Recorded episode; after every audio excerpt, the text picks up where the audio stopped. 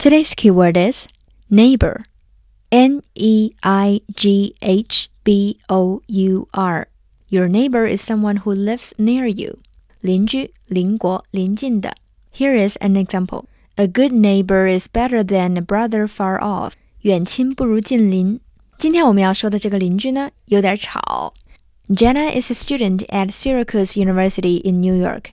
Student life can throw up many challenges a lack of money, terrible food, and exams.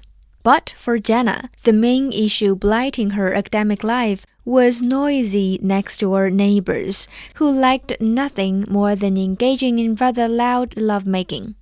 因为爱情生活过得特别激烈的隔壁邻居，Jenna 表示单身的她很受伤啊。于是她给邻居写了一封信。Hello, neighbors. Please have it a little more quietly, please. Some of us are trying to nap and not be reminded of how alone I am. Feel free to make all the love you want. Just please make it nasty at a lower volume. Thank you. 大致意思就是单身汪在隔壁伤不起，嘿嘿嘿的时候请小点声音，保护单身汪，人人有责。 She then received a postcard posted under her door, accompanied by a bar of chocolate. Amusingly, the postcard had photos of bananas on. Jenna 收到了邻居回复的一张卡片和一块巧克力。这张卡片上印有三只香蕉的图案。那么信里写了什么呢？It reads, "Dearest neighbors, I am so so incredibly sorry about that. I didn't realize how loud I was being, and you know, sometimes have loud lovemaking is low key kinda hot."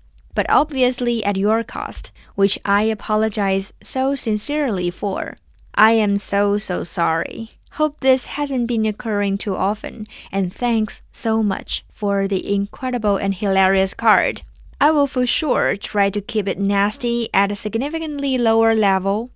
And hey, don't worry, you are not alone forever. The right person will come along when the time comes.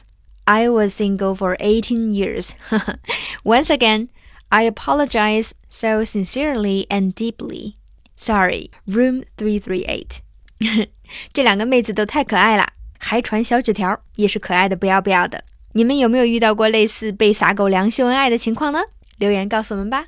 Talk to you next time.